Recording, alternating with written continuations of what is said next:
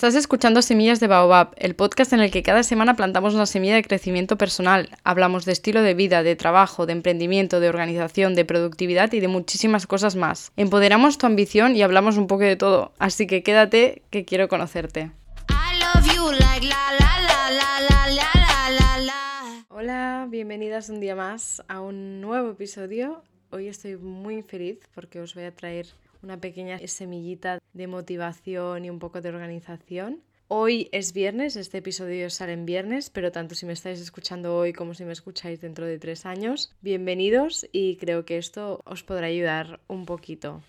Quiero hablaros de, del ajetreo semanal, porque parece que con todo el tema de la pandemia y el hecho de que salimos menos de casa y que no vamos tanto a trabajar, quizá los que los que no tenemos un trabajo considerado esencial, vamos mucho menos a la oficina y nos pasamos todo el día en casa. Parece pues que, que tengamos menos ajetreo, pero la realidad es que estar encerrados como estamos encerrados puede llegar a ser peor que el estrés de ir al trabajo y quizá llegar tarde a, a casa. Es una ruptura en la rutina a la que estamos acostumbrados y pienso que este choque, esta diferencia, si somos personas que no hemos trabajado nunca desde casa, como era mi caso, seguro que muchos de los que me estáis escuchando pensáis igual, ¿no? Que antes de la pandemia pues igual salíais de casa a las 7 de la mañana y hasta las 10 de la noche no volvíais. Y ahora si saléis de casa una vez al día pues ya es el granito de la jornada. Pero bueno, a lo que iba. Hoy quería hablaros un poco de lo que es el ajetreo semanal, el estrés que se crea a lo largo de la semana las cargas que nos vamos poniendo en la espalda y es algo que quizá no te das cuenta hasta que petas, ¿no? El ajetreo semanal puede provocar incluso síntomas físicos, puedes tener nudos en la espalda, puedes tener cansancio, aunque creas que has dormido lo suficiente y es algo con lo que muchas lidiamos, yo creo, y algo que vale la pena que hablemos, porque nos quejamos mucho, ¿no? De esto es algo, es un tema que, que sale mucho en las conversaciones entre amigos y no sé si os habéis dado cuenta de quizá quedar con, con, una amiga para tomar algo el fin de semana después de toda la semana haciendo cosas o estudiando online o incluso trabajando y estudiando a la vez online y llegas, ves a la amiga por fin en la terraza, en la terraza del bar y lo único que hacéis las dos es quejaros de lo estresadas que estoy, lo cansadas o lo agobiadas de estar en casa trabajando todo el día. Pues igual ostras, yo es que tengo el culo cuadrado porque no me levanto de la silla y estoy todo el día así. Y la otra te dice, es que yo ya no sé qué hacer porque unos días tengo que ir a clase y los otros ya no sé cuándo tengo que ir a clase, cuándo nos dejan y cuándo no. La verdad es que es una situación compleja y hoy me gustaría no solo hablar del tema, sino daros unos consejos que a mí me han funcionado a lo largo de mi vida para rebajar los niveles de estrés que he podido sufrir a causa del ajetreo semanal, ¿no? La verdad es que yo soy una persona de natural bastante desorganizada y eso me ha creado una especie de necesidad o incluso algunos dirían que obsesión con organizarme y crear unos hábitos para no llegar completamente desquiciada al fin de semana y tener que dormir hasta las 3 de la tarde, que nunca ha sido mi caso, nunca he sido capaz de hacer eso, pero ya me entendéis, ha sido algo que, que he tenido que aprender, vamos. No sé si os habéis fijado que normalmente cuando buscas por internet, por ejemplo, cómo aliviar el estrés o cómo no estar tan agobiado o cómo no tener una vida tan ajetreada, la mayoría de consejos pasan por decirte, pues haz meditación, haz reflexión, todas estas cosas de las cuales yo no entiendo, por lo tanto, si algún día hablamos de ello, siempre será con, con alguien que sepa mucho más que yo, porque la verdad que yo mm, este tema lo domino cero. Pero sí, es así. Todo el mundo te dice, pues medita, haz yoga, escucha música de meditación. Y yo lo he intentado alguna vez, ¿eh? pero como os digo, mm, soy nefasta en este tema. Pero de lo que yo quiero hablar hoy es algo distinto. Yo lo que quiero hacer es hablar de qué es lo que podemos hacer para no llegar a ese punto de estrés, para tener nuestra situación bajo control y no sentirnos como que estamos perdiendo las riendas de, nuestra vida en este sentido, ¿no? Porque el estrés al final es eso, es un sentimiento de saturación que te paraliza y en, en muchos casos te impide seguir adelante o reduce tu productividad en otros ámbitos en los que quizá no te estás centrando tanto. Entonces yo no tenía ni idea de cuántos consejos quería daros, ¿no? Justo antes de grabar este podcast me he sentado un momento y he pensado en todas las cosas que he trabajado yo a lo largo de mi vida y que conozco gracias a mis amigas porque me han contado sus técnicas o sus formas de aliviar el estrés y las he juntado y me han salido siete consejos. A lo mejor durante mi charleta salen más, pero ya lo veremos. En primer lugar, y el primer consejo que os quiero dar, porque es un consejo que llevo muy cerca del corazón, como ya os he dicho antes, más que obsesionada, soy un poco friki de la organización, así que estoy muy metida en el tema de, de las rutinas. Y el primer consejo que os quiero dar es que os creéis una rutina de mañana, una morning routine que vaya acorde con vuestra personalidad.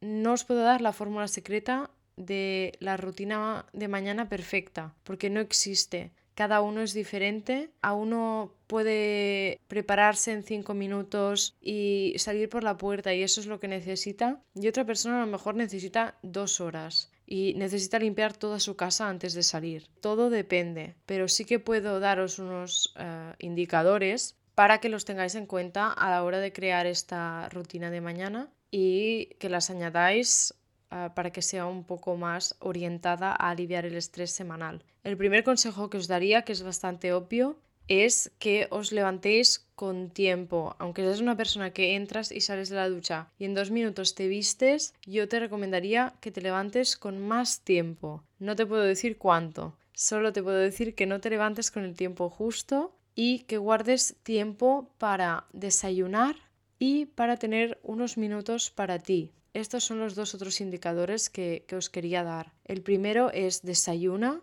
Ahora seguro que sale alguna persona que me dice, pues no, porque yo hago ayuno intermitente y por la mañana no como. Vale, me parece perfecto, pero hay muchísima más gente que no hace ayuno intermitente y que por lo tanto si hace ayuno por la mañana y no come desayuno, eso significa que está haciendo un ayuno no controlado, que podría ser perjudicial para la salud. Así que desayuna, ese es el primer consejo, aunque tengas que preparártelo la noche antes o aunque tengas que prepararlo en los minutitos estos demás que te has cogido por la mañana. Y luego, y el segundo indicador dentro de la rutina matutina, es que te guardes unos minutos para ti. Como ya he dicho, cada uno es distinto. A ti yo lo que quiero decir es que tú con estos minutos hagas algo que no tenga nada que ver con el trabajo, con el estudio, con lo que vas a hacer luego. Pues a mucha gente le gusta leer, a mucha gente le gusta escribir su diario en ese momento, a mucha gente le gusta ver las noticias, leer el periódico, que ahora no se hace tanto, pero bueno, igual lo lees en tu iPad. Y ese es mi consejo dentro de, de las rutinas matutinas. Vale, y hasta aquí el primer consejo. Pasamos a, la segunda recomendación que te hago para aliviar el estrés provocado por el ajetreo semanal. Y este sería comer a las mismas horas o más o menos a las mismas horas y irse a dormir a las mismas horas. Es decir, ahora, igual que antes, me va a salir la típica persona diciéndome que hacen la isla de las tentaciones, o en este caso, porque este, este episodio ya sale en abril, hacen supervivientes, y que claro, como no es una plataforma de streaming, pues no se pueden ir a dormir a la hora que les gustaría. Es verdad. Pero bueno, si realmente quieres priorizar tu rutina y el alivio del estrés, puedes hacer lo que hace mucha gente que conozco, que es no mirarlo, no mirar el programa que sea, ya sea Got Talent o sea Supervivientes o, o el que sea que hacen aún por la televisión mainstream y verlo al día siguiente. No mires Twitter. Eso es un consejo que te puedo dar. Pero bueno, aparte de eso, creo que es uno de los consejos más importantes que te puedo dar.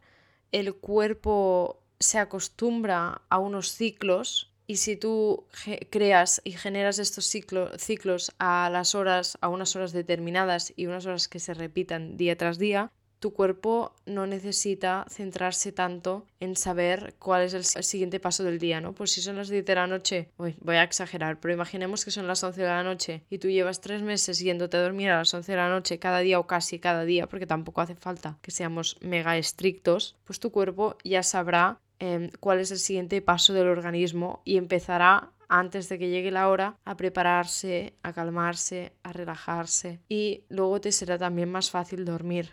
Y esto mismo que os digo se puede aplicar perfectamente a la comida que os comentaba. Si tú acostumbras a tu cuerpo a comer siempre a la misma hora y le acostumbras a que cuando comes le proporcionas los nutrientes necesarios, entonces tu cuerpo no va a tener hambre tan a menudo, es decir, el cuerpo es súper inteligente, tanto como para dormir como para comer. Si tú acostumbras a tu cuerpo a que le das los nutrientes adecuados a, unas horas determinadas, tu cuerpo va a tener la capacidad de controlar la energía que desprende, que gasta y que utiliza a lo largo de todas las horas hasta que tú le vuelves a dar de comer no te vas a quedar, no te va a dar un bajón, el típico bajón de la tarde, o te va a costar eh, continuar a media mañana, porque tu cuerpo tiene un control sobre los nutrientes que tú le estás administrando y cuándo se los estás administrando. Y aquí viene un poco el resto de los semiconsejos dentro de esta segunda recomendación que os hago para aliviar el estrés, que es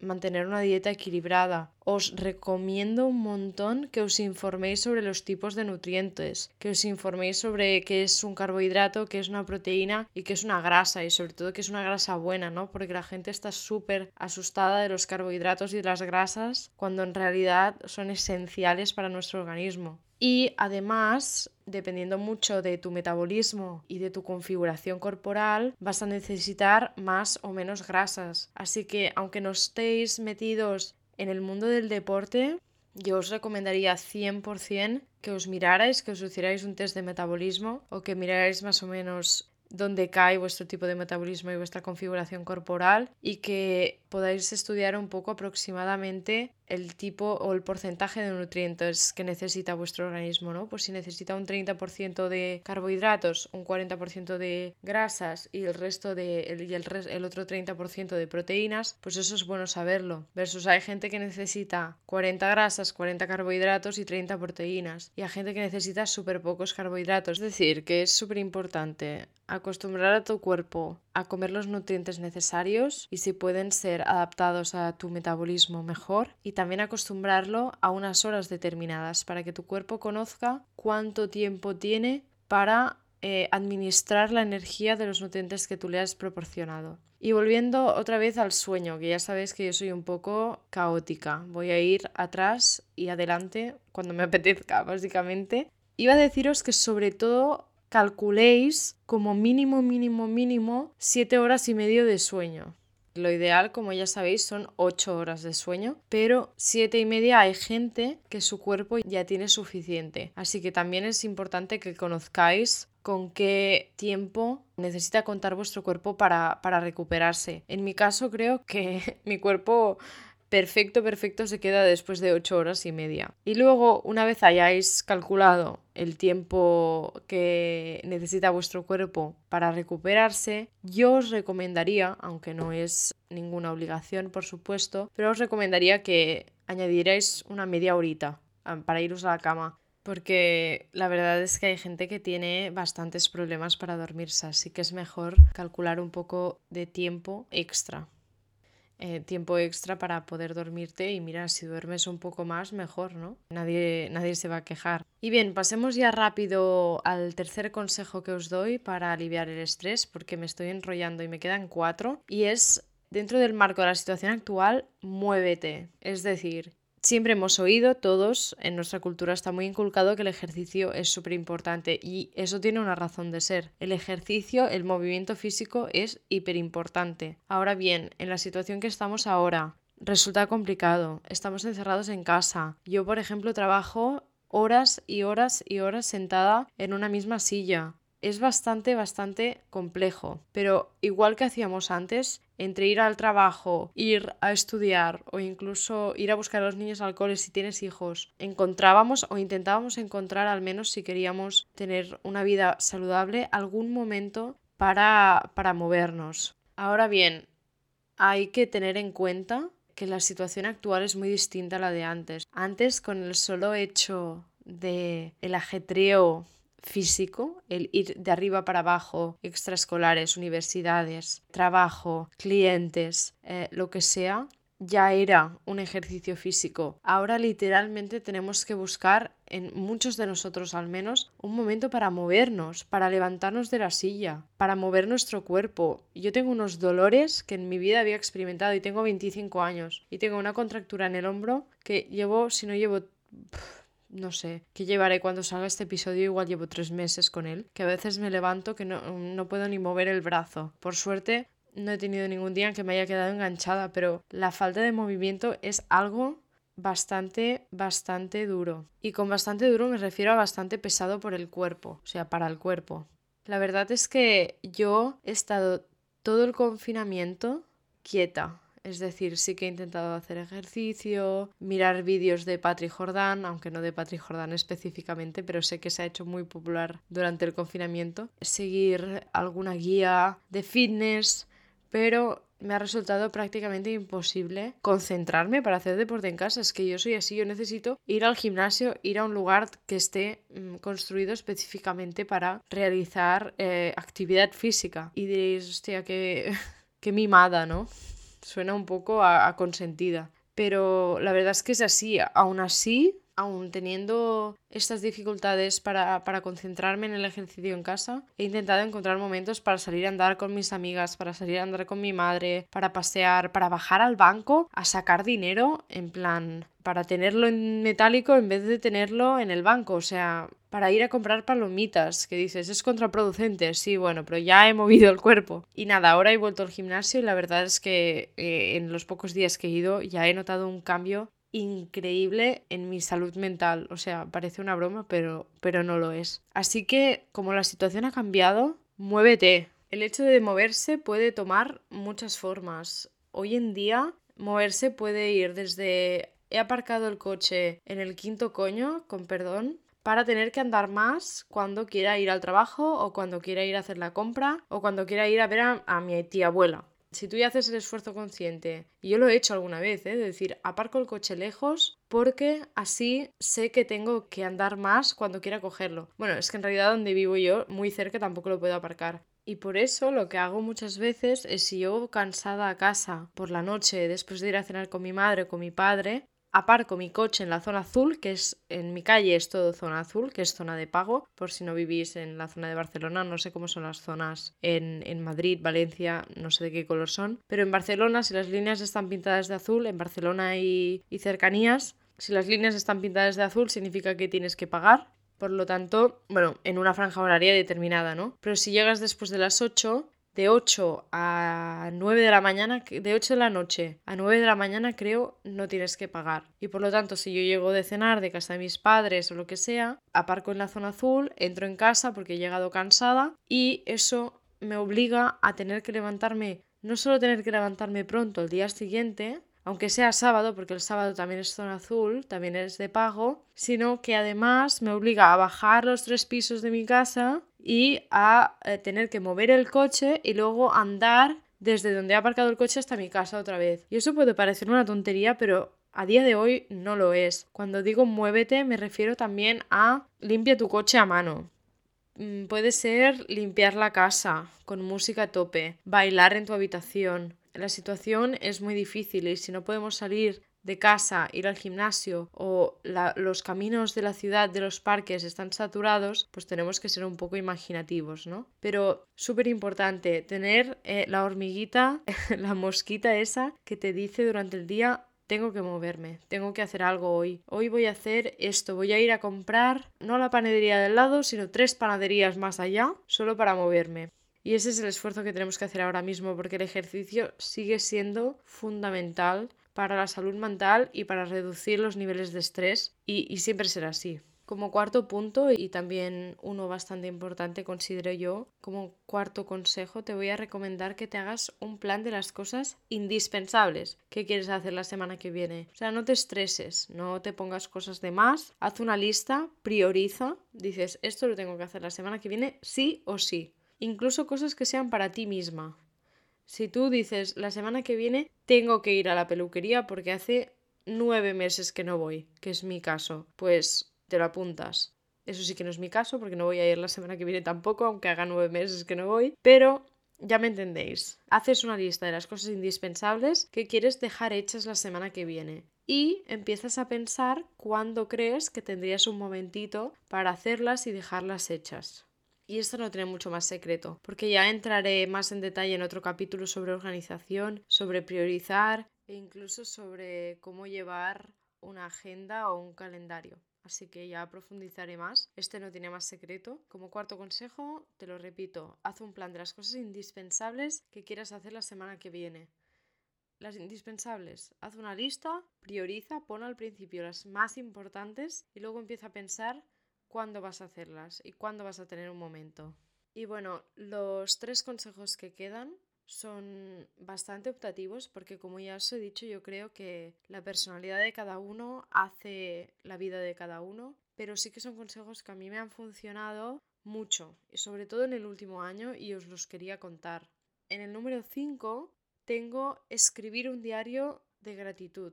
¿Qué es un diario de gratitud? Un diario de gratitud puede ser eh, un diario normal donde tú escribes cómo te ha ido el día, pero muy importante que al final o al principio escribas como mínimo tres cosas por las que estás agradecido en tu vida en general o ese día, algo bueno que te haya pasado ese día o algo genérico por lo que estés agradecido. Por ejemplo, yo he empezado a hacer mi diario de gratitud hace unos meses, yo creo que pronto hará un año ya, y a veces escribo cosas como doy gracias a la cajera tan simpática que me he encontrado hoy en la panadería porque me ha alegrado el día o, me ha hecho pensar en no sé qué. Algo así o también puede ser algo más sencillo como doy gracias porque hoy ha hecho sol y hoy necesitaba que hiciera sol. O doy gracias a mis gatos, por tener a mis gatos porque son súper importantes para mí. Y ya os dije que era la yaya de los gatos. Pero yo, estos son casos reales que he llegado a poner en mi diario de gratitud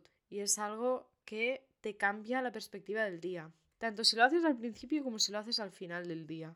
Yo lo he probado en ambos momentos, lo he probado de hacer por la mañana y lo he probado de hacer por la noche y en ambos casos tiene resultados súper buenos porque te das cuenta realmente de la suerte que tenemos en muchísimos casos. Es decir, cosas que no valoramos, cosas que son distintas a la gente que conocemos y creemos que son peores cuando en realidad no es verdad. El diario de gratitud te cambia muchísimo la perspectiva sobre situaciones agobiantes o negativas y realmente es algo que a mí me ha funcionado muchísimo. Este último año ha sido el año más duro de mi vida, pero también ha sido a nivel personal y a nivel de crecimiento el mejor año de mi vida porque he tenido que trabajar mucho escribir el diario de gratitud donde escribo como mínimo tres cosas que agradezco de ese día o que agradezco de mi vida en general, ha sido realmente, es que no sé ni cómo expresarlo.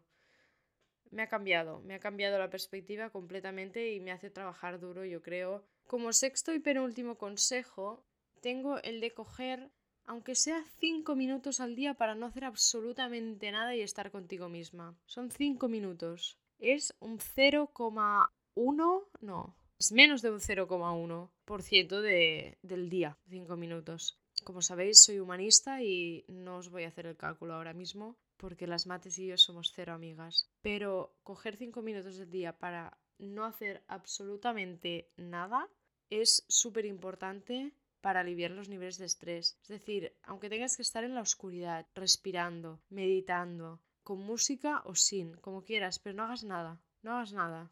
Mira al infinito e intenta ni siquiera pensar. Estos cinco minutos te los puedes coger por la mañana, justo en los 10-15 minutos de más que te has cogido para levantarte. O lo puedes hacer en la noche antes de ir a dormir, cuando ya estás empezando a calmarte y a relajar tu cuerpo. Y te coges cinco minutos para decir, no me voy a dormir, pero voy a estar aquí sentada o de pie o como te dé la gana y voy a no hacer nada.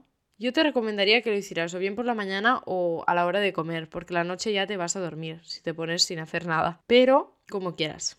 Es decir, no, no hay obligación de hacerlo en ningún momento determinado. Y nada, ya puestos a hablar de cosas sobre uno mismo, paso directamente y rápidamente, como veis los últimos 4 o 5 los he hecho súper rápido, paso directamente al número 7, que es una vez al mes, date un capricho de bienestar personal. Y eso Repito, y lo voy a repetir para siempre, todo depende de tu personalidad, un capricho de tu personalidad y de tus posibilidades. Un capricho personal puede ser comprar un tarro de helado de Ben Jerry's o de Häagen y comértelo entero mientras miras una peli o puede ser comprarte unas mascarillas faciales, unas velas del Natura, encenderlas y tener una tarde tú sola o una tarde de chicas. O puede ser, si tienes y puedes, te vas a hacer un masaje y te quedas todo relajada y ya está. Pero hacer este esfuerzo de pensar que vas a realizar una actividad para tu bienestar personal es súper importante.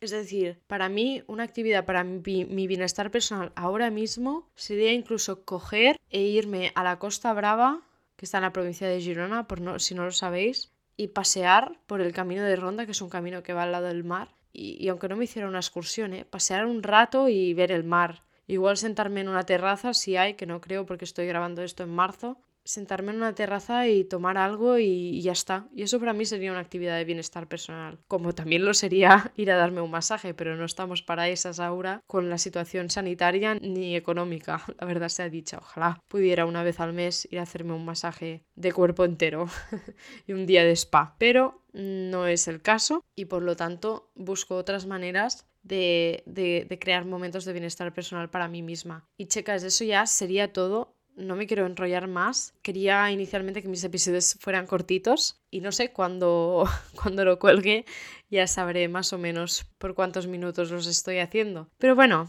que espero que os haya interesado, que os haya gustado, que os haya motivado a pensar un poco más en vuestra salud y en trabajar vuestro bienestar personal y rebajamiento del estrés. No es tan difícil, sí que es verdad que requiere un esfuerzo. Nada es gratuito Obviamente, si no hacemos el esfuerzo de crearnos una rutina, de acostumbrar a nuestro cuerpo a tener una, unas rutinas saludables, unos horarios, es como los bebés, ¿no? Al final nos creemos que somos muy diferentes, pero no es así. Seguimos teniendo un cuerpo que biológicamente tiene unas necesidades. Y sí que es verdad que con los años se va haciendo más adaptable y ya no lloramos cada vez que, que, tenemos hambre. Pero sigue siendo un cuerpo animal con necesidades biológicas y que debería seguir una rutina, ¿no? Y bueno, no me enrollo más, no os quiero aburrir. Espero que tengáis un fin de semana exquisito. espero que encontréis tiempo para vosotras mismas y espero que volváis sobre todo a escuchar Semillas de Baobab. Buen fin de...